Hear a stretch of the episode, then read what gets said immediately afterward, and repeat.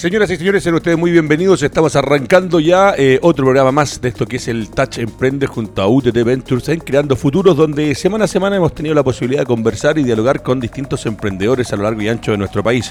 Hoy día tenemos la posibilidad de, eh, vía Zoom, tenerlo a eh, Cristóbal Rodillo y acá a Tomás y Eitan, que a lo largo de estos 55 minutos de conversación estarán contándonos por qué se decidieron emprender, lo bueno y lo malo de lo que es tomar la decisión de ser por ahí tu propio jefe, pero a la vez también tener que cumplir distintas funciones y a veces todas las funciones dentro de una empresa cuando son emprendimientos más pequeños. Eh, ¿Cómo lo hicieron para optar a tal o cual fondo? Eh, las dificultades con que se han encontrado y cuál es la visión a futuro. Y además, obviamente, dependiendo del tiempo con que nos encontremos que llevan nuestros invitados emprendiendo, también saber eh, cómo les ha golpeado esto que sigue pasando y que es la pandemia. Primero saludo a don Tomás. ¿Cómo estáis, Tomás?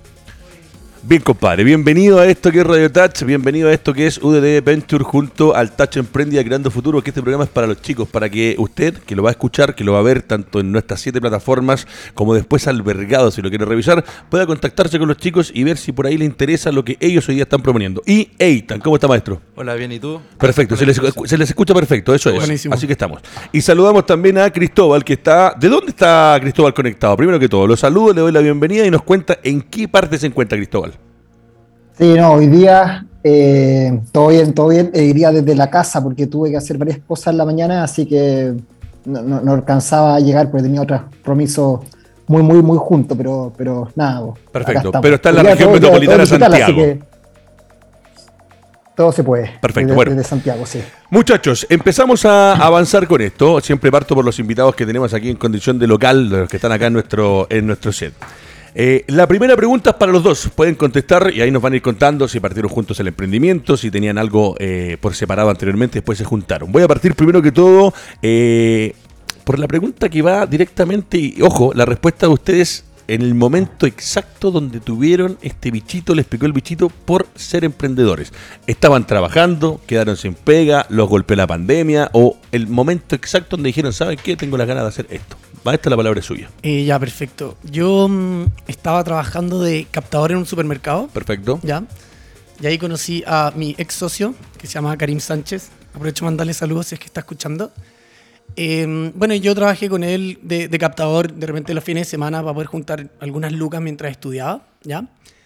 Y pasó que, bueno, obviamente salí de la universidad, me gradué, entré una, a, una, a, una, a una empresa y Karim me, me mandaba por, por, internet WhatsApp, me decía, oye, ¿sabes qué? Tengo esta idea de, de empresa, hagamos esto. Y le decía, pucha, ¿sabes qué? Acabo de entrar a esta empresa, me gustaba... ¿Qué estudiaste tú, perdón? Yo ingeniería comercial. Perfecto.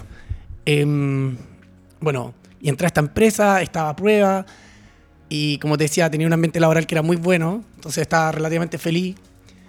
Y él me decía, oye, pero mira, no sé qué, me mostraba las proyecciones y me decía esto, y yo seguía diciéndole como, mira, en verdad, estoy en esta, no sé, como que me coqueteaba un poco y yo como que sí que no. Y me acuerdo que hubo un momento en que tenía que llamar a los gerentes de, de otras empresas para tratar de vender el servicio que nosotros teníamos. Y me tenía que quedar hasta las 7. Y, y, me acuerdo que siempre después de las 4 o 5 de la tarde tratáis de conversar con, no sé si un gerente propiamente tal, pero con un cargo relativamente alto que tiene decisiones. Y no estaban, ¿cachai? No, eso era imposible. No estaban. Entonces al final yo me encontraba con que estaba desde las, digamos, 5 de la tarde, para ser más conservador, desde las 5 hasta las 7, literalmente calentando la silla, porque la pega específica que tenía que hacer, como que no tenía nada. No, realmente no podía avanzar. Claro, no hay feedback con la parte, con la parte del frente. Justamente, entonces al final era como, puta, que lata pensar que estoy perdiendo, no sé, 10 horas semanales, 2 horas diarias, solamente porque tengo que respetar un horario que alguien me impuso y estoy generándole riqueza a alguien más y no a mí. Eh, y ahí fue cuando me dijo también, de nuevo Karim, me dijo, oye, mira, las proyecciones que tengo están muy buenas, podemos hacer esto, no sé ¿Cuál es la idea que tenía Karim en ese momento? Eh, lo que empezamos a hacer era captación de socios, pero para fundaciones. Perfecto. Entonces, básicamente nosotros capacitábamos equipos de venta, ¿cachai? Y los llevamos a Molo Supermercado y tratamos de hacer que la gente se inscribiera para aportar mensualmente con distintas fundaciones em, de distintos ámbitos. Por ejemplo, Fundación Nuestro Hijos, que era para niños con cáncer, o la Biblioteca Central para Ciegos, que capacitaba a personas ciegas, les enseñaba a leer, a usar algunos programas de computador. Era, sí, era una pega bacán, muy bonita y que también me llenaba. Me llenaba, era entre, o sea, era bacán saber que estaba haciendo que alguien tuviese, aunque sea un poquito, pero una vida un poco mejor. ¿Cachai? Y económicamente era más productivo que estar trabajando para otra persona. De lujo, eso va a ser siempre importante. Y yo creo que ahí fue cuando lo que te decía de tener que quedarme calentando el asiento fue como ya loco. ¿Eso hace cuánto tiempo fue? Fue el 2017. Perfecto, o sea, hace 3, 4 añitos. Sí. Eitan, la pregunta es la misma, ya se prepara mi compadre por allá, Cristóbal Rodillo, porque la pregunta, la primera es eh, más o menos para todos igual, ojo, vamos avanzando y usted lo va escuchando. Eh, acá otro caso con lo que nos decía recién el Tomás, eh, trabajando en una empresa, salido de la carrera de ingeniería comercial y de repente uno llega a un lugar donde, ojo, hay algunos que eh, están contentos y conformes y, ojo, eh, trabajando en una empresa uno puede desarrollar carrera, ir, ir subiendo, ir creciendo, pero lo que dice el Tomás, llega un momento en que por lo que le tocó hacer en, ese, en esa instancia, eh, por las horas que sentía de repente estaban perdidas, más encima este otro, el amigo, el bichito que le estaba diciendo, oye, hagamos esto, así se genera y así parten los emprendimientos. Y como lo hemos dicho en todos los programas, eh, es un camino complicado, no siempre es fácil, hay muchos tropiezos, hay muchas caídas, hay momentos en que las cosas no resultan, que las lucas no están y los costos de vida se siguen pagando todos los meses, porque al final de mes llega el 30 y hay que pagar. Totalmente. Eitan, aquí la misma pregunta, ¿cómo y por qué y en qué momento usted decía, sabéis qué, me, me salgo de lo que estoy y quiero hacer esto? Bueno, yo, mm, bueno, con Tomás somos desde chicos amigos, compañeros del colegio y toda, desde siempre hemos estado juntos. Y bueno, yo, yo estaba en un momento en donde estaba como un poco incómodo trabajando en una empresa, por lo mismo que decía Tomás, que, o, o Hoff, que es mi, yo le digo Hoff, en donde de repente sentía que perdía el tiempo, sentía que, que no estaba animado, que no me sentía con la pasión que uno necesita para, para estar todos los días levantándose e ir a trabajar, que al final las lucas son importantes, pero también hay un tema de, de lo que uno siente para querer levantarse el día a día y sentir las ganas y la energía. Y, y querer cambiar algo dentro de, de la sociedad o de, o de la gente o de la misma empresa en la que uno trabaja. Entonces, a mí me pasó que me sentía incómodo después de un tiempo porque sentía que lo que yo estaba ¿Qué habías estudiado tú, perdón? lo mismo que Tomás. Comercial. Y también la historia, saliendo de la, de la universidad, una Sí. pega y no hay conformidad. Exacto. Perfecto. Yo no estaba conforme, me sentía incómodo y mm, yo, por suerte, llegué a una empresa en donde casi que fui el jefe porque mi, jefe no- nunca estaba. Pero sentía que él no me- me sentía un poco menospreciado. Perfecto. De repente tenía, como decía él, calentar el, asiento hasta las 6 de la tarde, 7 de la tarde, 5 de la tarde, dependía del día. Y de repente, de verdad, no había mucho más que hacer. Y, y tampoco se me permitía hacer mucho más. Ese es un tema, ojo, que yo creo que siempre hay algo que hacer, pero cuando te dice no, hasta aquí Sí. nomás, propones 20 ideas y dices, no, sabéis que como lo estamos haciendo, nosotros estamos conformes, así que por Porque ahora sí, no. Él está, la persona con la que trabajaba estaba contenta generando las lucas que él quería Tal y cual. haciendo lo que hacía y no quería desviarse mucho de lo que hacía. Y yo me di cuenta que habían otras oportunidades, pero él no quería explotar esas oportunidades. Y fue un momento en donde como que ya acabé de trabajar ahí, la verdad es que estuve un tiempo sin trabajo y Tomás me está comentando un poco lo que estaba haciendo. Y es lo- exactamente lo que, yo, lo que yo quería, era como generar un poco de tiempo para mí, Tal cual. yo generar un poco el tiempo. bueno, Manejar el día a día las 24 horas del día. Perfecto. La pregunta ahora es para don Cristóbal Rodillo. La pregunta es la misma, Cristóbal. Eh, escuchamos a los chicos. eh, acá coincide dos ingenieros comerciales que salen de la carrera, tienen la posibilidad de encontrar una pega. Ojo, eh, siempre el respeto al empresario, al que va a trabajo. Uno va y quiere hacerlo lo mejor posible, pero uno se encuentra de repente en distintos trabajos donde llega y por la falta tal vez de tiempo en la empresa, porque el que está arriba no tiene la confianza suficiente, eh, no te va dejando de repente crecer y explotar. Y obviamente cuando el negocio no es de uno, también tiene que respetar y eh, amoldarse a cuáles son las características. ¿Cómo fue el caso tuyo? ¿En qué momento te pilla esto que tú dices, sabéis que ya mañana empiezo y voy a emprender? Porque ojo, eh, las ideas que tenemos todos son miles, pero cuando uno dice es ahora, después hay que empezar a entender cómo funciona y ahí es donde uno también entiende al empresario, que tiene que tener gente contratada para distintas funciones, pagar los sueldos, pagar las cuentas. Es, es un mundo el emprender, es un mundo hacer negocios. La palabra es suya, don Cristóbal. Sí, bueno, yo también soy ingeniero comercial, pero salí hace un poquito más de tiempo.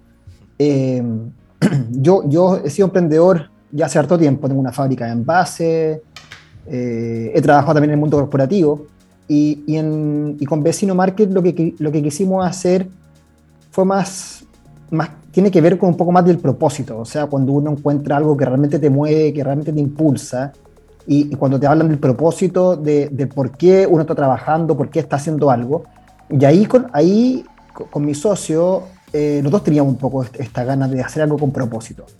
Empezamos a buscar dónde podíamos hacer un aporte y ahí encontramos que el nicho de emprendi- emprendimiento, pero el microemprendimiento, eh, es un nicho súper solo, la persona que no tiene inicio de actividad eh, o la Tal persona cual. que, que está recién partiendo, necesita mucho, mucho apoyo.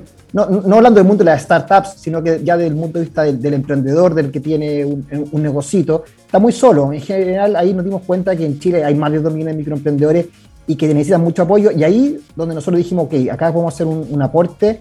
Y eso es nuestro propósito, o sea, nosotros partimos del propósito. El propósito fue donde queremos generar un aporte, un poco eh, retribuir en cierto sentido eh, las cosas buenas que nos han pasado en la vida, la universidad, la carrera, las buenas carreras profesionales y cómo podemos dar vuelta esto un poco la mano al, al, resto. Y eso es un poco como nace Vecino Market, de esa, de esa, de esa necesidad de nosotros un poco aportar eh, y devolverle la mano a la sociedad en general. Perfecto. Ahora, muchachos, acá, los que están, yo siempre digo, los de local, eh, vamos a contar a la gente, van a estar apareciendo, y ustedes lo ven en los GC, las winchitas que están abajo, van apareciendo en las redes sociales, dónde encontrarlos, dónde ubicarlos.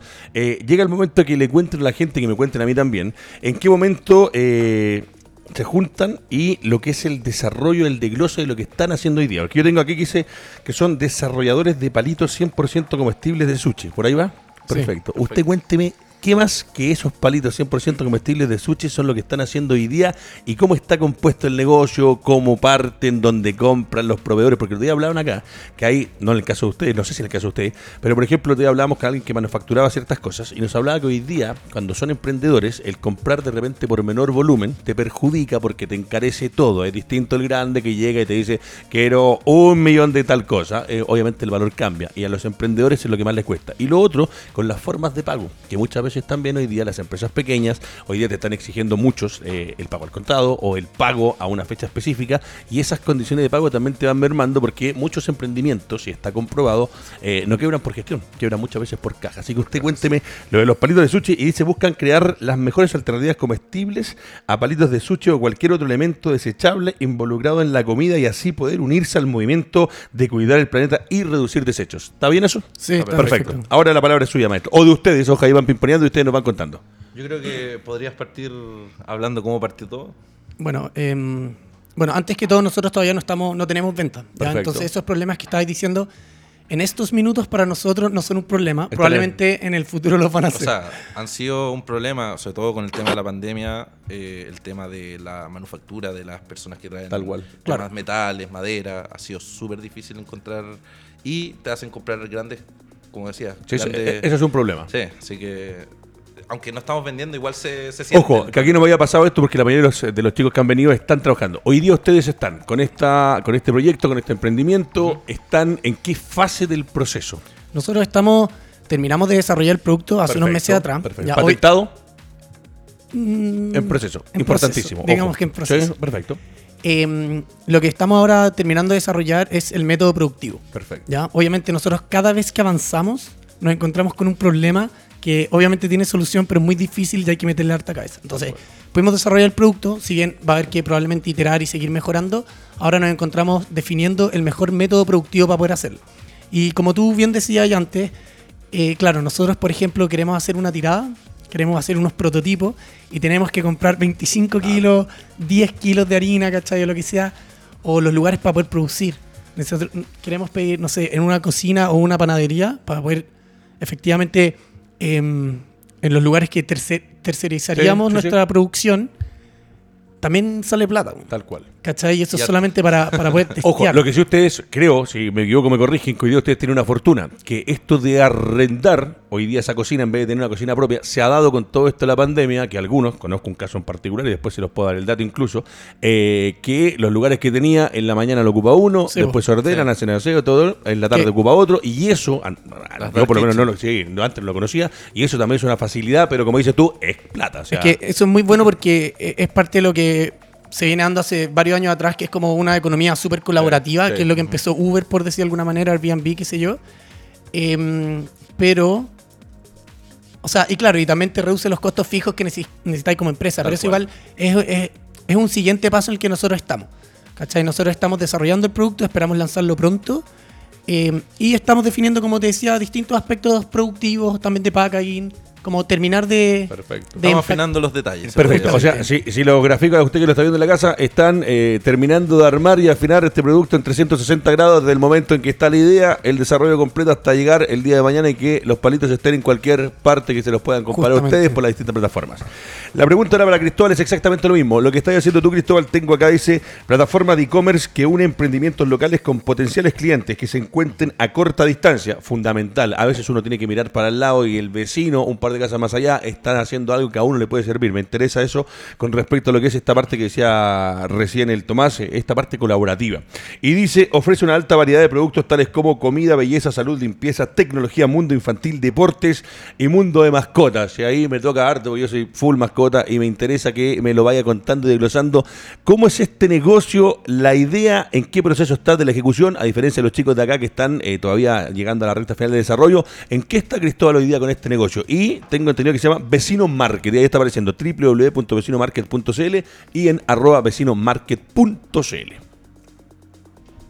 Sí, así es, Vecino Market, bueno, la, idea es conectar y, como, y tú lo dijiste, en todos los barrios hay un emprendedor, y más de uno incluso, o sea, el, el vecino que hace torta, el otro que hace pan, el otro que vende fruta, es increíble, o sea, y no es necesario comprarle la fruta a una persona que vive 20 kilómetros de tu casa, porque probablemente en dos kilómetros hay varios que ofrecen lo mismo, entonces como también a- a- aportamos también a- al disminuir un poco los traslados, la- bajar la huella de carbono, como también nos hacemos también más comunidad, o sea, volver un poco a, a- a- a conectar a los vecinos. Y ahí donde nosotros ya estamos, bueno, está- se están generando ventas en la plataforma, estamos en una etapa de mucho testeo, obviamente, vamos haciendo pequeños cambios, testeando, y la idea hoy día es eh, bueno, terminar de ejecutar este primer eh, fondo de, Corfo y, hacer varios desa- desarrollos de la plataforma que, hemos ido aprendiendo de cómo podríamos optimizar y mejorar aún mucho más esta interacción entre vecinos, que básicamente es eso.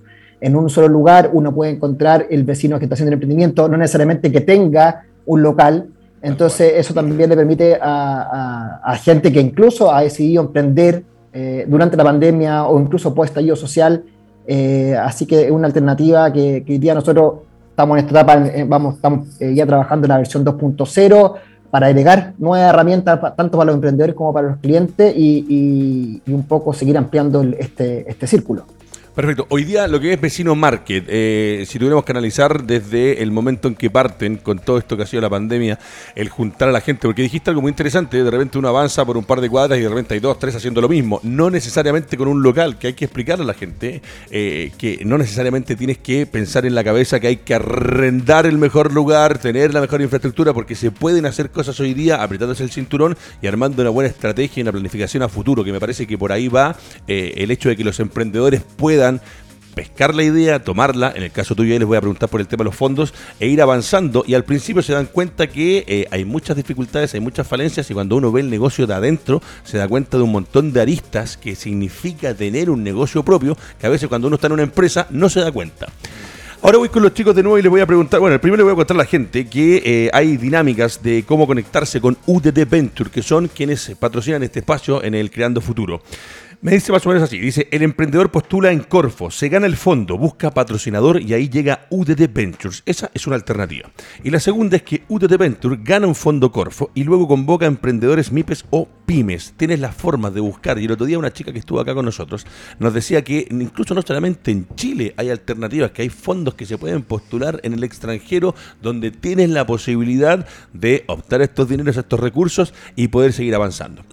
Voy a ir hoy día con el tema de la estructura. El negocio de ustedes hoy día, quiénes son y qué hace cada uno. Porque eh, el otro día estábamos acá también con una chica de Concepción y nos decía, claro, cuando uno parte, eh, es el que lava, el que plancha, el que hace la cama, el que limpia. eh, Todo, multiuso. Y ojo, que es una forma también de ir, de partir, pero después para que este, esto en el tiempo pueda crecer, hay que ir delegando funciones y armando Totalmente. una estructura tal cual. Maestro, ahí los dos, el que quiera me va contestando. ¿Cómo es la estructura que tienen hoy día, en este momento? Somos dos, somos cinco, somos, considerando incluso al que se le compra la materia prima, al que va a distribuir, el que va a dejar, el que va a despachar, el que está, está desarrollando la técnica. Hay algunos que lo pueden hacer ustedes, pero hay otros que han- lo han dicho acá. No, buscamos un especialista que hiciera esto y busqué un proveedor que me vendiera esto. ¿Cómo están ustedes hoy día con eso? Nosotros hoy en día, bueno, eh, Primero estamos nosotros dos, que somos cumplimos más o menos las mismas funciones, que es, es la parte de gestionar todo el equipo y también el tema de generar alianzas con distintas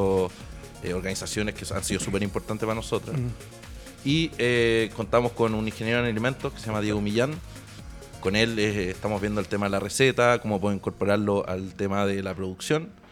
Y bueno, hablando de la producción, tenemos a, mm, a Tomás Pantoja, que es la persona que nos está ayudando también con el tema de eh, poder generar los palitos de forma más masiva para poder llegar a distintos locales sur. Toda la escalabilidad. La escalabilidad. Perfecto. Además de eso, eh, bueno, contamos con el diseñador, que ha sido súper importante para... Ya me han nombrado cuatro o cinco personas. Sea, Sí, no, sí. El hay- equipo. Hay, hay que, hay que tener gente. O sea, una persona no puede pensar que va a poder hacerlo todo, porque o puedes hacerlo todo, pero uno necesita también tener visiones distintas Sí. del, del tema y del mundo.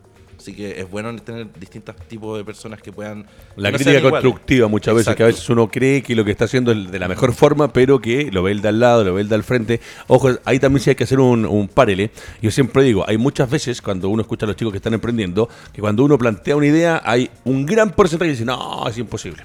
Después cuando lo estás haciendo, te dice, te quieren colaborar de cómo eh, tienes que seguir eh, mejorando lo que se te había ocurrido. Y ya cuando es un producto probado o, o el negocio lo pudiste realizar, ahí viene la todo. mamita querida No, por Dios, como digo yo. Maestro. Se pasa. Eh, no quería dejar de, de mencionar al diseñador, que es el que más tiempo lleva con nosotros trabajando, que fue el que le dio la imagen, el logo de nuestra empresa, eh, eh, Mario Vergara. Eh, y bueno, nuestro mentor, que también lleva mucho tiempo con nosotros y que nos ha ayudado de verdad a, a avanzar. Y de repente con el Tomás tenemos algunas disputas. Es parte de. Es normal. Siempre. O sea, yo estoy de acuerdo con que hayan disputas. Es necesario para que avancemos, porque si no. Claro. no- no- Discutimos, salimos y una vez que terminó la Sí. pega nos sentamos, nos tomamos una cerveza Sí, y obvio. felices y contentos. Exacto. Eh, y con él hemos tenido la oportunidad de poder tener una relación súper linda. Sí, Pedro Eh, Iriberri. Sí, Pedro Iriberri. Y mm, mucha, mucha gente del área de emprendimiento lo conoce y, y saben que es un 100%. Maravilloso. Igual, respecto a lo que estáis diciendo, Edgardo, eh, y quiero aprovechar de, de tomarme lo que estaba diciendo Leighton, que era básicamente nombrar al equipo más interno que nosotros tenemos. Obviamente tenemos otros colaboradores que, La- colaboradores que son expertos y colaboradoras también, eh, expertas en, en otras áreas, ¿ya? Pero lo que a mí más me gusta de, de- de nuestro equipo, ya que si bien son personas jóvenes, quizás no tienen tanta experiencia, ellos confiaron en el proyecto que nosotros les propusimos. Porque ni Eitan ni yo, ni nadie más en el proyecto ha recibido un solo peso. ¿ya? De hecho, nosotros estamos perdiendo plata, que me imagino que la mayoría de los emprendedores parten así. Tal cual. ¿ya? Quizás las personas que han venido las otras semanas también. Pero las personas que están trabajando con nosotros, el Diego, el Tommy, eh, Malene y obviamente Pedro, ellos ceden su tiempo, nos ayudan, trabajan con nosotros sin esperar necesariamente algo a cambio. ¿cachai? Y para mí, y bueno, creo que Eitan concuerda con- conmigo, eso tiene un valor que, que es una allá. visión que tienen las personas que puede ser más importante de, en algunos sentidos obviamente, que la expertise que, que puedan tener en distintos ámbitos. ¿Cachai? Y eso para mí como cuando las personas entregan, no es que entreguen sin esperar recibir, porque obviamente están esperando recibir algo. Siempre tiene que haber algo de fondo. Uno se mueve porque tiene que, o piensa que el día de mañana, no, no, no necesariamente como retribución, sino que es parte de, se embarca en un proyecto para que el día de mañana esto funcione y sea un negocio. Exacto, pero, pero claro, bueno, lo que estamos diciendo, que quieran formar parte y que confíen tanto en el proyecto como para poder sacrificar esas lucas o ese tiempo y decir, bueno, hoy día cosecho y sembraré cuando se pueda. ¿Cachai? Para mí eso fue lo que, Al, al revés. Bueno, como sea. Personas compran personas, maestro. Cuando ustedes, en, en la forma de ser, yo digo siempre, eh, el que obra bien en la vida le va bien. Cuando ustedes generan lo que están contando es porque esos chicos, ese equipo que acaban de nombrar, uno a uno, eh, aparte de la relación, de la amistad, que se fueron sumando por capacidades, porque ustedes dijeron, mira, me sirve esto, me sirve esto, me sirve esto, confiar a ese nivel, cuando hoy día todavía tal vez no está de vuelta la parte económica, no hay una rentabilidad, es porque confían en lo que ustedes han planteado y la forma en que ustedes han desarrollado el, el proyecto. Voy con Cristóbal Rodillo y la pregunta es exactamente la misma, Cristóbal. ¿Cómo eh, estamos hoy día en esta estructura que se arma cuando hay que tener, eh, buscar a los vecinos y, ir viendo cómo funciona? Y de repente uno dice, claro, al principio lo puede hacer uno, puede hacer una gran cantidad de cosas, pero en el camino también se va encontrando donde no se puede hacer todo. Porque no te da el tiempo, porque te pasa la cuenta física y mentalmente, porque hay un montón de factores que se van dando a lo largo de emprender y que hay que ir, cuando uno va creciendo, ir buscando a las personas idóneas, a la persona que va a manejar contabilidad, a la persona que va a manejar redes sociales, a la que te va a desarrollar, como decían muy bien acá los chicos, la parte de imagen. ¿Cómo está hoy día eh, Vecino Market en ese sentido? Mira, mi socio es la persona que, que ve toda la parte de administración y finanzas. eh, que hace los pagos, que cuadra la caja todos los días, él, ve esa, esa, parte y yo de todo el área comercial. Y entre los dos vamos construyendo con, también con un equipo de tres personas más que son los asesores tecnológicos o técnicos, con ellos vamos construyendo la plataforma. Así que esa, eh, un poco en ese sentido. Y por otra parte tenemos también un, un community manager que, que, ve las redes sociales y, y todo eso. Entonces, sí, el, el, equipo es muy importante, al final uno puede hacer todo y, y, y definir las tareas es bastante bueno, porque al final, eh, si bien eh, uno está en todo igual, pero, pero, pero al final mi socio sabe que el área comercial o la captación de nuevas alianzas va por mi lado y él en la caja tiene que cuadrar sí o sí, entonces al final son este tipo de cosas que igual que las empresas, o sea, uno también es responsable de cierta área, ciertas cosas y, y desde el comienzo es bueno hacerlo para para optimizar también los tiempos. Al final uno cree que partiendo necesita menos tiempo, pero al final para que salga bien algo hay que meterle mucho tiempo, mucha cabeza, mucha dedicación y, y por eso que es súper bueno estructurar un poco desde el principio eh, eh, la startup. Sí, mira, yo coincido plenamente con lo que han dicho ustedes y es a lo largo de, lo, de las semanas que hemos ido haciendo este programa, es parte de lo que opinan todos los que están sentados acá con nosotros o a la distancia, en este caso, eh, vía plataformas digitales. Eh, uno llega, empieza con la idea, lo que decían acá los chicos, eh, ingenieros comerciales que van a una pega, no les gusta, no están cómodos, eh, se juntan, hay un proceso, hay una idea. Y ahora les voy a preguntar con respecto a, después vamos a hablar de los fondos para que se preparen también, porque obviamente ustedes están acá con nosotros porque ha habido un trabajo, ha habido una postulación. Eh, y aquí hay un tema puntual. Ustedes de lo que están haciendo hoy día, estos fondos, postularon, cómo les fue, qué ganaron, cuántas veces, porque el otro día había una persona que decía acá eh, que ella se había fijado hasta en la forma de escribir o redactar lo que había enviado y que las palabras que había usado en la primera, en la segunda, en la tercera, no le habían dado resultados y en la cuarta, corrigiendo, leyendo y estudiando, y ojo que también dijo algo muy importante, no me acuerdo el nombre de la invitada, que hoy día hay formas de capacitarse que tú te metías en un computador, buscáis online y hay un montón de cosas que puedes aprender buscando, no necesitas inscribirte en un instituto, en una universidad, de hacer un curso pagado, hay formas de buscar y rebuscarse. ¿Cómo les ha ido a ustedes con eso? ¿Cuál es la historia de este emprendimiento con el tema de los fondos o las posibilidades de que dijeran, ya, aquí hay tantas lucas? O sea, sorry, ya. Eh, la historia de los fondos yo creo que, bueno, son primero que todo infinitas postulaciones. Ya, y como decía la chica que no te acuerdas el nombre. No me acuerdo, pero me, me Pero- quedó marcado una, dos, tres, pero cuatro. Efectivamente, uno. Romina, ahí me habla la, ¿viste la voz en off que tenemos? Es Romina. Ahí, saludos para Romina también. Y saludos a Laura, que es la chica que tenemos acá atrás de- del estudio. Gracias, maravilloso. Eh, bueno, uno va avanzando con las, con las eh, publicaciones, con las postulaciones, perdón. ¿Cachai? O sea, nosotros, a medida que iba avanzando el proyecto, tú decís como, oye, pero, no sé, por la pregunta de modelo de negocio, oye, pero si ya lo cambiamos, mejor cambiemos esta palabra porque no suena tan bien. O cuando hacíamos los pitch, nos dábamos cuenta que lo que decíamos en un pitch era distinto a lo que teníamos en una respuesta. Y entonces era, bueno, obviamente hay una incongruencia y hay que cambiarlo. Ya, ahora, nosotros empezamos en un concurso muy pequeño, que en, en Incuba UDB, ¿ya? Ahí postulamos, nos fue bien, era eh, muy- no es tan profesional obviamente como, como los fondos Corfo. Pero te Y- va orientando. Claro, te va orientando, te va abriendo puertas, te conecta con gente. Y en las presentaciones que íbamos haciendo, qué sé yo, como que nos dábamos cuenta que los jurados, las personas que miraban, qué sé yo, los mismos mentores, como que se iban como sorprendiendo con el proyecto, como que había un- una atmósfera de que nosotros decíamos... Vamos bien. Decíamos Sí. como, mira, como que hay algo acá que si lo podemos como concretizar parece que igual.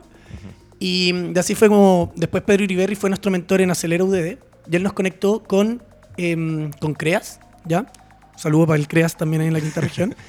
Y con ellos postulamos el primer fondo que es el Sumate Innovar. Perfecto. Y con ellos no- no- nos ganamos esa, esa, esa postulación. Pero ahí fue extraño porque la postulación misma la hacía CREAS. O sea, nosotros tuvimos como un par de reuniones para que ellos entendieran lo que nosotros queríamos hacer. Para entender el proyecto, sí. Claro, pero la postulación la hacían ellos, porque ese era un- es, es solamente para investigación y desarrollo. Perfecto. No había, el fondo no, no te da plata para nada más, ¿ya? Y después de eso, claro, nosotros tuvimos como 10 meses desarrollando el producto y en ese tiempo también hacíamos postulaciones, pero no salían tan bien y, y no, no teníamos como la experiencia concreta de haber eh, testeado el producto, Claro, de haberlo, de, de- de saber concretamente visto qué era lo que nosotros estábamos haciendo. Yo, yo diría ¿Cachai? que es algo que se entrena igual. Es, es- es algo. eh, cuando hablábamos con gente de. Porque nosotros nos ganamos dos fondos Corfo. Y hemos ganado algunos concursos también, pero lo más importante ha sido los Corfo. Y la gente siempre dice que hay que hablar corfiano. Claro. Claro, tal Es- cual. Es un lenguaje. Sí. Y yo, para, para la gente que, que estaba pensando, porque supongo que hay gente que todavía como que no se atreve a postular, o que le, le da lata, o que le da miedo. Yo, una de las cosas que siento que más nos ha servido los fondos o, o las postulaciones, además de ganarlo obviamente, es las preguntas que te hacen, te hacen entender aún mejor Tal cual. el Claro. emprendimiento Tal de uno mismo. cual. Te hace pensarlo, te hace imaginar, pensar más allá de lo que hay hoy día. Entonces, yo diría que el, el- el responder las preguntas quizás ni siquiera tenés que mandar la postulación, Claro. sino que simplemente hacer- Hacerla. Tal, hacerla. tal- tal cual. Ahora, después, después también cuando haces la pregunta, que bueno, está en la parte, no sé si fácil, pero es el, el descreme que uno tiene que hacer, porque después tenéis que ver que efectivamente no te estés pasando en los Oh, sí, caracteres. eso es horrible. ¿Cachai? Que después haces una pregunta que te queda hermosa, así, ¿por qué decidiste emprender? Puta, no sé. Eh, y no califica por la cantidad. sí, porque son entiendo. 2500 caracteres y el máximo es 1000. Perfecto. Cristóbal, la- lo mismo, eh, con respecto a esto de los fondos, las postulaciones, porque me, inter- me interesa lo que dice Eitan con respecto a ese hablar corfiano, a entender de que uno va, postula, lee cosas. Hay gente que eh, le cuesta más, gente que al principio no lo entiende, gente que postula y no le fue bien y de repente, obviamente, todos, todos, cuando no nos salen las cosas, la primera nos bajoneamos y ahí está donde hay que tener ese punch para decir, ya vamos nomás, hay que intentarlo de nuevo. Eh, sin, sin tropiezos me parece que es muy, muy difícil llegar a ser un emprendedor exitoso porque tienen que encontrarse o se va encontrando con cosas que tal vez cuando se le ocurrió la idea a los palitos no se imaginó todo lo que había detrás dentro de lo que era desarrollar la idea, armar el producto y después ese producto hay que envasarlo, hay que venderlo, distribuirlo, promocionarlo, hay un montón de factores. ¿Cómo es lo tuyo con el tema de, lo- de los, de los corfos, de, lo- de las postulaciones a estos fondos? Sí, los caracteres nunca, nunca sobran, digamos. ¿eh? Eso, es algo que, a todos nos pasó.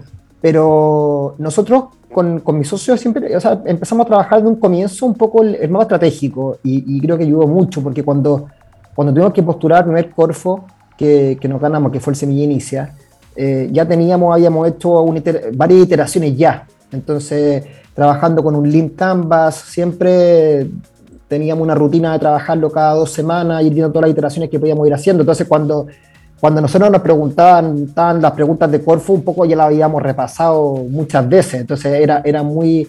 Lo más, lo más difícil era, era acotarlas a pocas palabras. Y después, cuando uno lee la postulación completa de Corfo, y ahí empieza a sacar cosas que repiten otras preguntas. Y ahí un poco los caracteres empiezan a acotar y empiezan a, a caber dentro de esos mil caracteres o los caracteres que sean por pregunta. Pero, pero, pero sí, hay que, hay que ser súper concreto, eh, un poco sacar lo que no genere un aporte real a, la, a, la, la, la, publicación, a la postulación.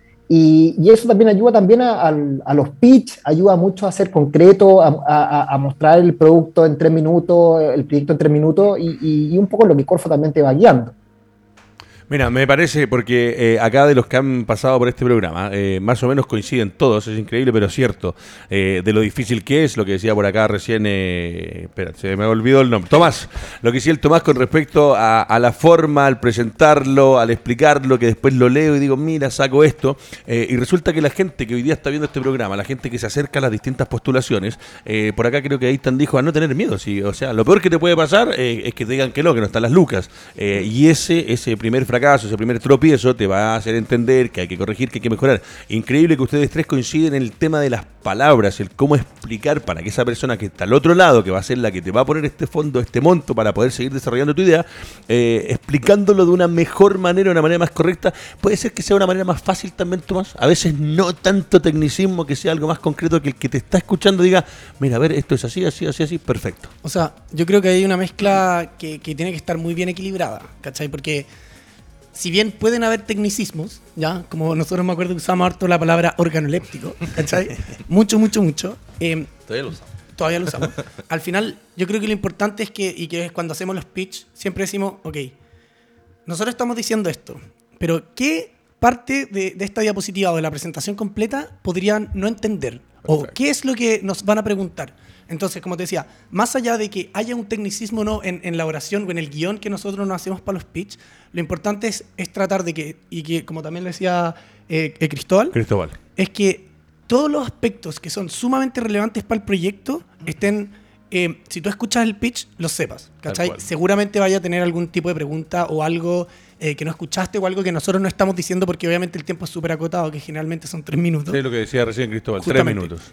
Pero, pero eso, yo creo, yo creo que al final es leerlo, que también se hace difícil, porque tú de tantas veces que leí o que te sabes tu pitch, sentís que, que está bien.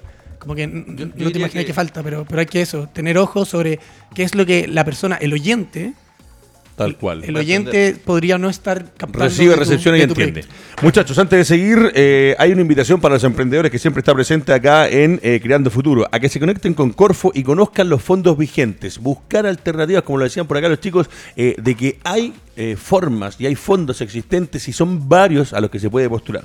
Y lo segundo dice que se conecten con UDD Ventures para conocer las convocatorias con Fondo Corfo que están ejecutando en cada momento. Usted se acerca, averigua y si es que UDD ha ganado esto, tiene la posibilidad también de saber en qué están en este momento. Y hablando de montos, hablando de fondos, eh, esta pregunta es para todos los que vienen por acá. ¿Cuál fue el monto de inicio donde ustedes dijeron ya, cuando partimos tenemos tantas lucas? Acá nos tocó el otro día, eh, si me ayuda mi compañero Guerrero, uno partió con 100 mil, que creo que fue el más bajo de los que ha pasado por acá, versus otro que había partido con 40 millones, ¿no? ¿Se acuerdan? Correcto. Perfecto. Ta- Estamos parecidos nosotros. Mira, es que sabes lo que pasa que eh, acá hay otra cosa, porque eh, en este programa también una de las cosas, nosotros también como tal somos emprendedores, este medio de comunicación que hoy día se ha posicionado como un muy buen medio de comunicación digital, eh, partió hace tres años y partimos así, con todas las dudas. eh, yo siempre digo, yo no postulé a ningún fondo, pero la tarjeta de crédito aguantaba y aguantaba harto y ese fue el origen, esa, esa es la verdad. Pero hoy día cuando hablamos de monto, porque el otro día de nuestros invitados, este que te digo yo, el de las 100 lucas, 100 lucas, y con 100 lucas, versus este que estaba acá con 40 y después uno que vino que eran creo que 60 más algunas lucas que tenían ellos, que eran casi 100 millones para partir. Bueno. ¿Cuánto es el monto de ustedes cuando dicen parte? ¿Por qué le pregunto esto a los muchachos y a todos los emprendedores para que usted que está viendo el programa lo va a ver después? eh, tiene tantas dudas a veces eh, y dice, pero ¿cuánto si se necesitan tantas lucas? Y acá hemos pasado desde 100 mil pesos, que es un monto bastante bajo, a 40, 60 millones de pesos. No, nosotros estamos más o menos, en- en- o sea, partimos también con, es más, la, la empresa está catalogada como 100 mil pesos, Mira, mira.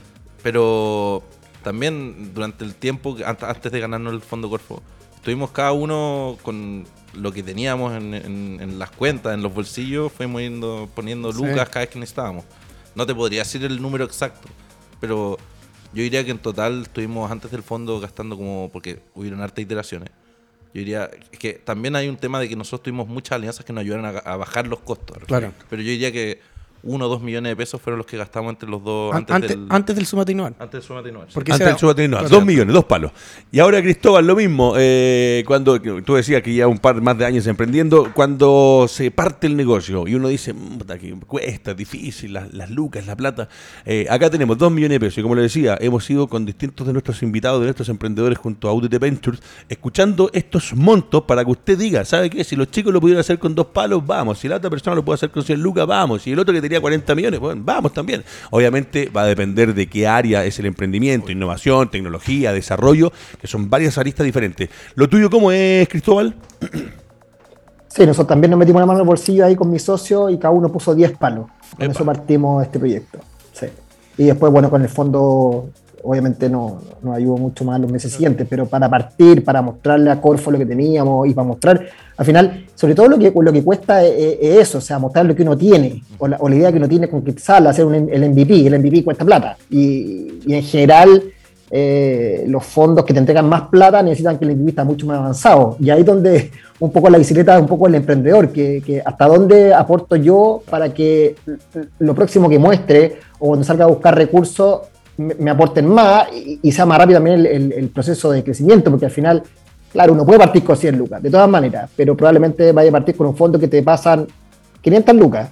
Y con esas 500 lucas tienes que llegar por un fondo que te van a pasar 3 millones. Y después, entonces, al final podía estar cuatro años emprendiendo y, y al final un poco, el- si uno cree en el proyecto y lo puede hacer, eh, darle esa aceleración al principio, sobre todo para poder ya llegar a los fondos que te entregan un poquito más de recursos. Sí, yo comparto plenamente contigo esa aceleración eh, en el inicio. Vuelvo a repetir el caso de nosotros mismos que, eh, como tal, tuvimos eh, esa aceleración donde eh, partimos e intentamos partir con lo mejor de lo mejor que había. No, no sé si me dejáis agregar Por algo favor, muy pequeño respecto a lo que estamos hablando, porque Corfo es una, una institución que está muy bien valorada en Chile y afuera también, ¿ya? Y para acotar un poco lo que estábamos hablando antes con Eitan de estos dos palos, o dos millones, eh, para que la gente o los emprendedores y emprendedoras que están escuchando piensen que no es como que uno, en nuestro caso por lo menos teníamos esos dos millones, o sea, Eitan y yo, mientras estábamos desarrollando el proyecto, también tomamos trabajos part-time que podíamos hacer. Claro, pasó Yo estuve trabajando en Uber hasta que me, me tuve un accidente en mi mano y eso me. que fue en marzo, pero, pero a lo mismo, a lo que yo voy es que existen instituciones, existen aceleradoras, existen concursos públicos y privados. Recién terminó el de un banco eh, que ayer dieron las personas que, que avanzaron de fase. Banco de entonces- Chile, ¿no? Banco de Chile, Sí. sí. No sabía si se podía Sí, decir los se puede. ¿Sabe por qué se puede? Para ayudar a los emprendedores. Tal cual, porque razón. uno dice, no, ese banco, ¿qué importa, maestro? Si es cosa que usted se mete a buscar y aparece en los diarios, en la publicidad, Claro. aquí se puede. Igual como nosotros nombramos a empresas como ustedes y la competencia, sí, libre y sana Buenísimo. competencia. Pero, pero eso, en el fondo que al final, eh, no, bueno, quizá alguien tiene los 40 palos en la banca, no sé, por la familia o lo que sea, porque trabajó toda su vida y los puede ahorrar, bacán. Pero a lo que yo quiero ir es que, independiente que uno tenga una cuenta en el banco más o menos vacía, ¿ya? Se puede igual. Se puede hacer. Part-time al comienzo, después un momento que obviamente nosotros ya, que ahora no podemos seguir siendo part-time porque Claro. ya es mucha pega y por suerte nos ganamos el semi-inicia y ya no tenemos que seguir sacando plata al bolsillo. Pero eso, para que la gente que en verdad no tiene ni un peso en el bolsillo no Estoy sea saliente, ¿cachai? Perfecto. Bueno, eh, seguimos avanzando. Estamos acá en www.radiotouchtv.cl. Ojo, este programa va a quedar en nuestra página web. Hay una pestañita que usted se mete y está el Touch Emprende. Va a poder revisar el programa, escuchar a los chicos, ver de qué se tratan los productos que tienen y obviamente eh, generar interacción para que eh, usted que está viendo estos programas diga que se puede. Como acaba de decir los muchachos, se puede. Hay fondos, hay lugares donde buscar, donde ir, donde preguntar. Vamos a ir ahora a que Álvaro siga viendo el tema de las redes sociales, nos va a ir mostrando las páginas, los Instagram, porque acá llega un momento, voy a partir ahora al revés, voy a partir con Cristóbal. Y la pregunta es la siguiente, Cristóbal. Armamos el negocio, ganamos el fondo, hay, pues, siempre digo yo, hay una cabeza que es más pensante, hay otra que maneja mejor los números, por eso se van armando equipos eh, y cada uno va al- con el correr del tiempo distribuyendo, haciendo mejor tal o cual función. Pero hoy día cuando hablamos de que eh, sale este negocio, va a www.vecinomarket.cl o arroba vecinomarket.cl. El tema de la difusión y los canales que ustedes hoy día les han funcionado de la mejor manera para irse posicionando y para que la gente los conozca. Cuando hablamos que está la página web, que hay que invertir en tener una página web interesante, fácil de navegar, algo, algo que sea ameno, que sea agradable. Cuando hablamos de que existe Facebook, existe Twitter, existe Instagram, yo siempre a Twitter la saco porque creo que es, un- es una plataforma de, de más de opinión, incluso de debate, y que a mí no me gusta, ojo, porque creo que hay mucho anonimato y cuando uno quiere decir algo debería decirlo de frente con el nombre y el root. Pero eh, con respecto a lo de ustedes, ¿qué ha sido lo mejor que han encontrado en lo que son canales de difusión con respecto a redes sociales? En redes sociales, yo creo que Instagram hoy día, que es como la plataforma de los emprendedores o de los microemprendedores, para nosotros es donde están todos. Eh, donde cuando, alguien busca algo para comprarlo, busca en Instagram. Eh, si bien hemos hecho algunas cosas también en TikTok, pero más de, más de contenido. Pero el, el fuerte yo creo que está en Instagram para nosotros. Y en términos de, también no, no nos ayuda tan mal también con la prensa, con, con radio, en general cuando planteamos el, el proyecto y, y, y la, y, hay interés, y hay un fondo, y hay un propósito, como te decía al principio, eh, la gente está dispuesta a escuchar y está dispuesta a comunicarlo. Eh, el, el, hace, hace, la semana pasada salimos en el Mercurio, en la parte de tecnología. O sea, en general, eh, yo creo que cuando, cuando hay propósito eh, y contenido, eh, más que la red social, eh, hay que buscar donde también uno puede, puede generar más, más resonancia en términos de, de, qué, de quién te está escuchando, porque hay, hay, hay lugares y lugares para comunicar, para inversionistas, para clientes, para emprendedores en nuestro caso. Entonces, al final, la forma de comunicar que tenemos es bastante variada según el público que queremos llegar. Perfecto. Entiende perfecto. Antes de seguir, nosotros acá tenemos un programa que para mí, eh, no porque sea de nuestro canal digital, pero es uno de los mejores programas que hemos tenido la posibilidad de traer a nuestras pantallas. Eh, Aníbal Sepúlveda es quien lo conduce con eh, Benítez, Mauricio Benítez, ¿no? El Mauro.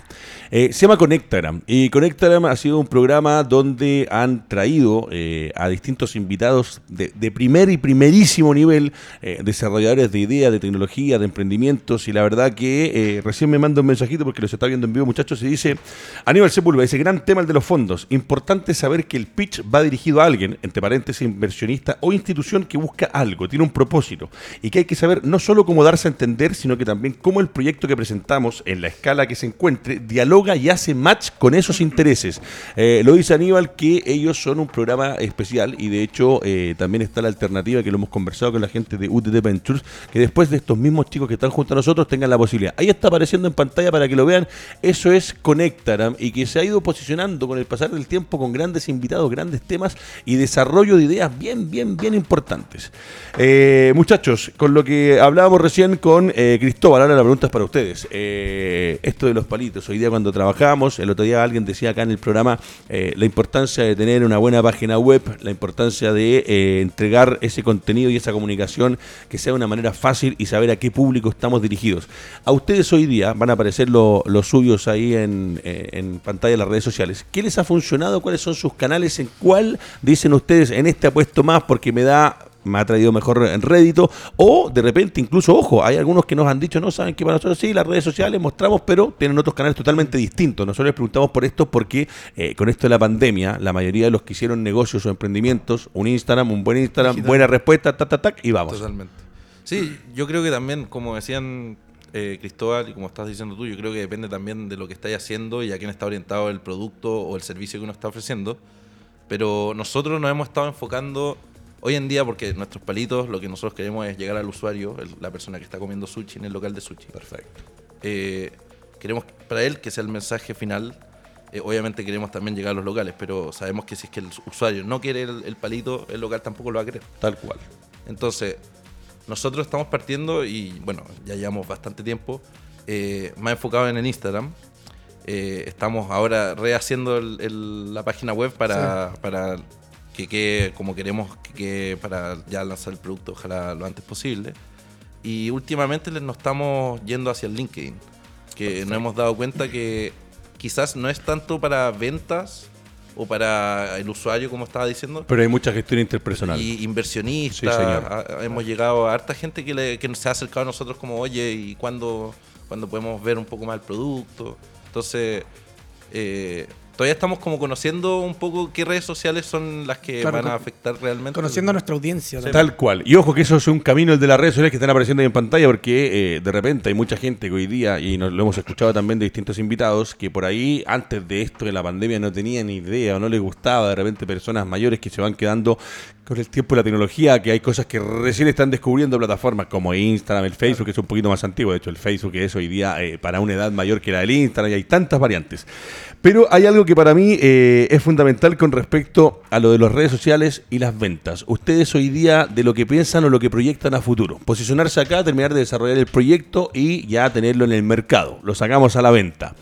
Eh, en la cabeza de ustedes, aparte del posicionamiento, porque ustedes están un poquito, están hoy día sacando, están un poquito más atrás, no están los chicos vendiendo el producto, pero hay alguien que se haya proyectado y dice, ya, ¿sabéis que lo vamos a sacar en octubre, noviembre, lo antes, lo antes posible? Nos metemos en el mercado y de ahí, ¿hacia dónde va la, nave? O sea, es que nosotros, claro, em, lo primero es que hace poco salió una nueva ley de que se van a prohibir los implementos de un solo uso, entonces el mercado está muy maduro para lo que nosotros estamos haciendo. ¿Ya? En segundo lugar, nuestra estrategia de, nuestro modelo de negocio es B2B2C. O sea, nosotros le vendemos al restaurante y el restaurante le vende a las personas. Ya al usuario final, como dijo antes Eitan, que es la persona que va al restaurante de sushi tanto a comer. ¿ya? Entonces, en la parte de la, de la comunicación, ya nosotros ahí tenemos una, una, en el fondo, una difusión conjunta que va a ser. Porque al final, un restaurante tiene mucha más visibilidad que nosotros y mucho mayor alcance.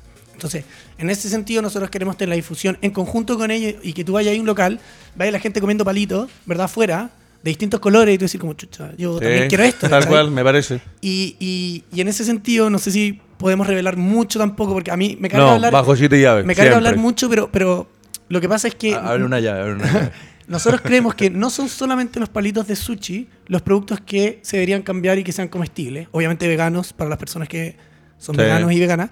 Entonces, también tenemos una gama de otros productos que prefiero no revelar hoy día, pero que, que cuando tengamos los, los, palitos ya como un poco bien como posicionado, que, sea parte del mercado. Justamente ir lanzando otra serie de productos. Queremos, Perfecto. Queremos generar un poco más de visibilidad y conocimiento de la marca para que una vez que queramos lanzar otros productos sea más fácil penetrar el, mercado. Tal cual. Asociado a la marca. Sí, o sea, para hacerlo súper rápido, nosotros tenemos palitos pero Palitos está. Hay una empresa matriz que se llama Green Vengeance, que es la empresa que, queremos que abarque todos los otros productos que vamos a tener. Perfecto. Y hoy en día es palitos. Pero una vez que palitos esté ya totalmente consolidado, queremos ampliar la gama de productos, obviamente orientado a algo parecido o distinto, pero que esté relacionado a algo que influya en el consumo de las personas hacia un lado eh, Me parece. Si les pregunto, sí, eh, a grandes rasgos de lo que ustedes han visto, del camino en que están en este momento, ¿a cuánto estaríamos más o menos si la gente me dice, y bueno, ¿y palitos cuándo? Uf. ¿Hay alguna fecha o todavía está...? No, so- no s- no sé si queréis decirlo tú o yo, pero yo, yo diría que... ¿2021? Mira, no, yo no, yo creo que partiendo 2022... Digamos que vamos a tener un, un- un buen año, un buen año Sí. nuevo. Maravilloso, maravilloso, eso bueno.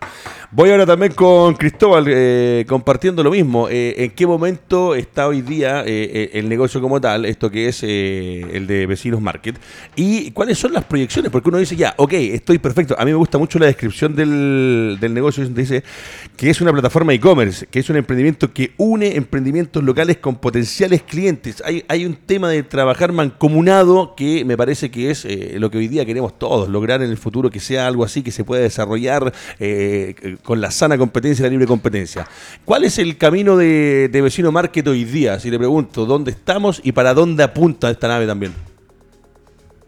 Claro, bueno, nosotros estamos, como te decía, ya eh, queremos partir esta, esta versión 2.0 con todo lo que hemos aprendido y, los drivers que creemos que pueden ser más importantes para generar más ventas, aún entre, entre clientes, consumidor local y emprendedores locales.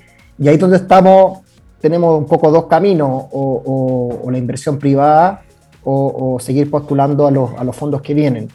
Eh, y en eso estamos, o sea, viendo cuáles son de las dos alternativas las que mejor no- no- nos ayudaría en, en- en tiempo también, en velocidad, para poder ya hacer esta versión 2.0 que, que involucra un poco más de tecnología y que, y que necesitamos eh, meterle fuerte a eso, o sea, desarrollo tecnológico por lo menos 4 o 5 meses en todas las cosas que queremos cambiar y modificar y mejorar. Y eh, en una versión, con esta versión ya 2.0 podríamos pensar en hacer un, ya más que un piloto a nivel local, sino que ya eh, una realidad y pensar, ¿por qué no?, en, en- en Latinoamérica. Un poco hablando con, con amigos de otros países, el, el tema emprendedor post pandemia va a seguir fuerte, el microemprendedor, y, y una realidad en todas partes, una necesidad. Al final, el- el- lo que más necesita el microemprendedor son clientes. Y eso no lo digo yo, sino lo hice en la encuesta, más que financiamiento incluso. O sea, el microemprendedor necesita que le compren más, tener más vitrina, tener más...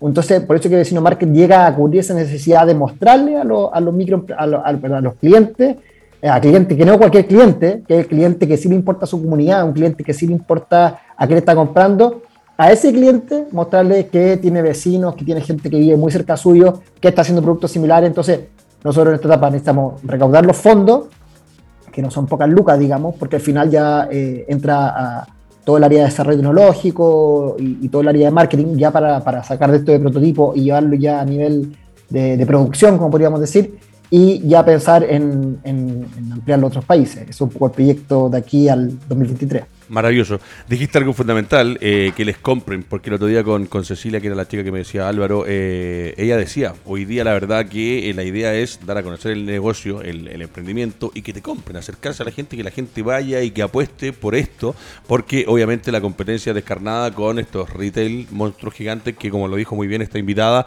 a veces van por arriba y te ponen el pie y pasan caminando y no se dan ni cuenta. Muchachos, estamos llegando al final del programa. Voy a partir por Cristóbal, que está al otro lado de la pantalla, a quien de partida agradecerle eh, el tiempo de estar junto a nosotros y contar esta experiencia. Ahí está apareciendo vecinomarket.cl, arroba vecinomarket.cl, para que usted que está viendo el programa y los que después lo van a ver, eh, se metan, naveguen, vean de qué se trata y, eh, como decía recién Cristóbal, y que vayan y que a estos negocios pequeños, que vayan, que le compren, porque lo que necesitan son ventas. Estimado, tiene 60 segundos para hablar a la gente que lo está viendo. ¿Por qué desde tu punto de vista le dirías al que está escuchando el programa que sí vale la pena emprender y que eh, a pesar de, como yo siempre digo, de esos tropiezos, de esos fracasos, de esos peldaños que de repente cuesta más subir, eh, usted le diría, ¿sabe qué? Nosotros con Vecino Market la vivimos y a usted le digo que también lo intente. No, emprender tiene cosas del punto de vista humano, la cantidad de gente que uno conoce, la cantidad de cosas que uno aprende también. O sea, yo tecnología, lo que aprendí estos últimos dos años, eh, no lo había aprendido nunca trabajando en una empresa full time. Eh, y son cosas que al final te van terminan sirviendo para otras cosas también, o sea, se van conectando. El, el crecimiento personal cuando uno emprende, el crecimiento personal es tan grande que al final, por eso que uno, uno ve que hay gente como tan fanática de, estos emprendedores seriales y todo, más allá de quizás las lucas en el corto plazo, que es lo que menos, es lo que, es lo que falta siempre, pero el crecimiento personal, el, poder conocer personas, el, desarrollo de, habilidades que uno ni siquiera sabía que tenía y, todo lo que va aprendiendo en, ese periodo es, a mil. Y sobre todo porque uno le poniendo mucha pasión, mucho el, propósito. Pues, o sea, si uno tiene un, mm. un emprendimiento con propósito, yo creo que no puede fallar. Perfecto. Muchachos, eh, saludar también a la gente en Coquimbo, La Serena y Ovalle, porque este programa, aparte de salir por nuestras siete plataformas, eh, también está saliendo por Radio América Televisión en la cuarta región, donde la gente también tiene la posibilidad de ver este eh, Creando Futuro de Touch Emprende con UTT Venture. Muchachos, 60 segundos para cada uno para que ustedes le digan. Acá tenemos otro caso, dos chicos ingenieros comerciales, pega, nos vamos, nos juntamos, hacemos y hoy día ganando fondos, recursos, a usted le van a decir por qué vale la pena emprender y por qué, si usted tiene esos temores o por ahí está su confíe, si hay gente que se puede. Y si no le va bien, bueno, en la vida da siempre oportunidades. Maestro, ahí está la palabra suya.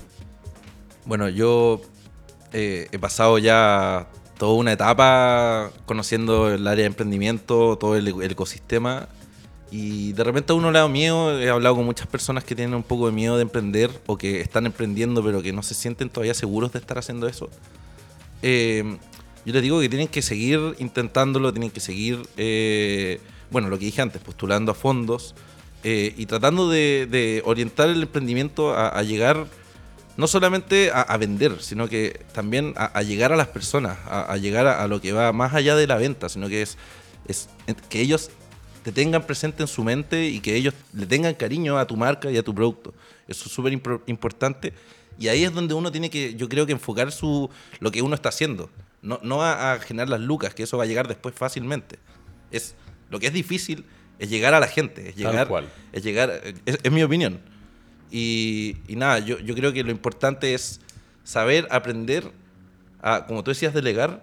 No sé si la, palabra que yo voy a usar es delegar, pero aprender a, escuchar, aprender a, usar alianzas, redes, eh, sobre todo redes. Hay, hay que hacer redes. Si tú no tienes las redes, va a haber un momento en donde tú de verdad va a haber algo que no sabes hacer, que no tienes las lucas, y hay alguien que quizás tiene el tiempo, que quizás le gustó lo que estás haciendo, pero si tú no tienes la red para poder hablar con esa persona, probablemente no vaya a poder llegar a eso. Tal cual, llega un periodo de estancamiento. Las redes son fundamentales eh, y lo que decía recién el Aitan, escuchar de repente. Uno cree muchas veces que eh, por ahí tiene la razón o el emprendimiento es suyo o es uno el que pone las lucas. Son tantas las variantes, pero cuando se asocia, como muy bien lo decía eh, recién Cristóbal, con este socio, hay que escuchar. Y para escuchar, ahora tenemos la posibilidad de que Tomás nos diga sus 60 segundos y con esto, muchachos, estamos terminando esta nueva edición. A usted que lo está viendo, contáctese. Ahí tiene www.palitos.cl, arroba palitos.cl para que eh, también eh, se acerque cuando estén en el mercado, seguramente si lo veamos comiendo sushi, sea con este producto. Sí. Em, para mí tiene que ver un poco con, la libertad de decisión sobre cómo no solamente administrar el tiempo, sino el rumbo que uno quiere tomar en su vida y obviamente el de su entorno. También, como, como bien dijo Cristóbal, tiene que ver con el crecimiento personal y los desafíos que uno se autoimpone, que eso puede o no ser más difícil en, en otro tipo de trabajo y también porque mm, creo que de esta manera yo puedo entregarle a la sociedad el reflejo de mí como persona y los valores que yo tengo de una manera que de otra manera, valga la redundancia, sería más difícil. ¿ya? Y para animar también a la gente que nos está escuchando a que sea emprendedor o emprendedora, es que uno siempre puede volver al método tradicional. O sea, Eitan y yo podemos fallar y sería, seríamos parte del 90%. Y está bien. No, no, no podemos. Pero, pero, pero también podemos salir a buscar pega y está siempre esa opción. Estoy de acuerdo. Eh, con eso terminamos. Notable lo que dijo el Tomás sobre el final. Eh, voy despidiendo a Cristóbal. Notable porque eh, usted antes de emprender seguramente tenía una pega por ahí con o sin título. Yo siempre digo que el título no te, no te asegura nada. Ojo, hoy día hay un montón de personas que sin tener un cartón desarrollan y llegan muy lejos, maestro. Así que eso que, que, que, salga una vez por todas de las presiones o de la gente en las cabezas de la sociedad. Pero lo que dice mi compadre Tomás, claro, y si el día de mañana semana no nos fue bien, eh, bueno, habrá que volver a intentarlo y tal vez eh, no es el camino porque no nos dio, porque no tenemos las capacidades. Ojo, que cuando uno emprende y es su propio jefe, hay eh, que tener conciencia con los horarios, desarrollar muchas cosas. A veces, cuando uno es dueño, tiene que trabajar el triple maestro de lo que trabajaba antes y no se sale a las 5 de la tarde, y no se sale a las 6 de la tarde, a veces hasta las 10 o 11 de la noche. Así que con eso, muchachos, grandes invitados. Cristóbal, despedirte, compadre, que le vaya bien, éxito. Y ojo, esto es para ustedes tres, que se lo he dicho a todos los chicos que han venido. Nosotros como medio de comunicación, más allá de eh, la alianza que tenemos hoy día con UDD Ventures y el Creando Futuro, eh, como somos un emprendimiento, nuestra página web eh, tiene la posibilidad de cuando ustedes lo estimen, en contacto arroba radiotach, es en nuestro correo, contacto arroba radiotach.cl, si el día de mañana tanto Cristóbal como Tomás o como Leitan quieren mandarnos algo para publicarlo, a costo cero, maestro. Ayuda entre nosotros. ¿Sabe qué? Vamos a lanzar palito, mande la nota y aquí nosotros en nuestras redes sociales lo vamos a poner porque creo que es una forma también de retribuir y de ayudar a los que están hoy día como ellos intentando emprender. Muchachos, será hasta el próximo miércoles de eh, la próxima semana cuando estaremos con nuestros nuevos invitados. Esto fue Creando Futuro, UD Ventures y Touch Emprende. Será hasta la próxima.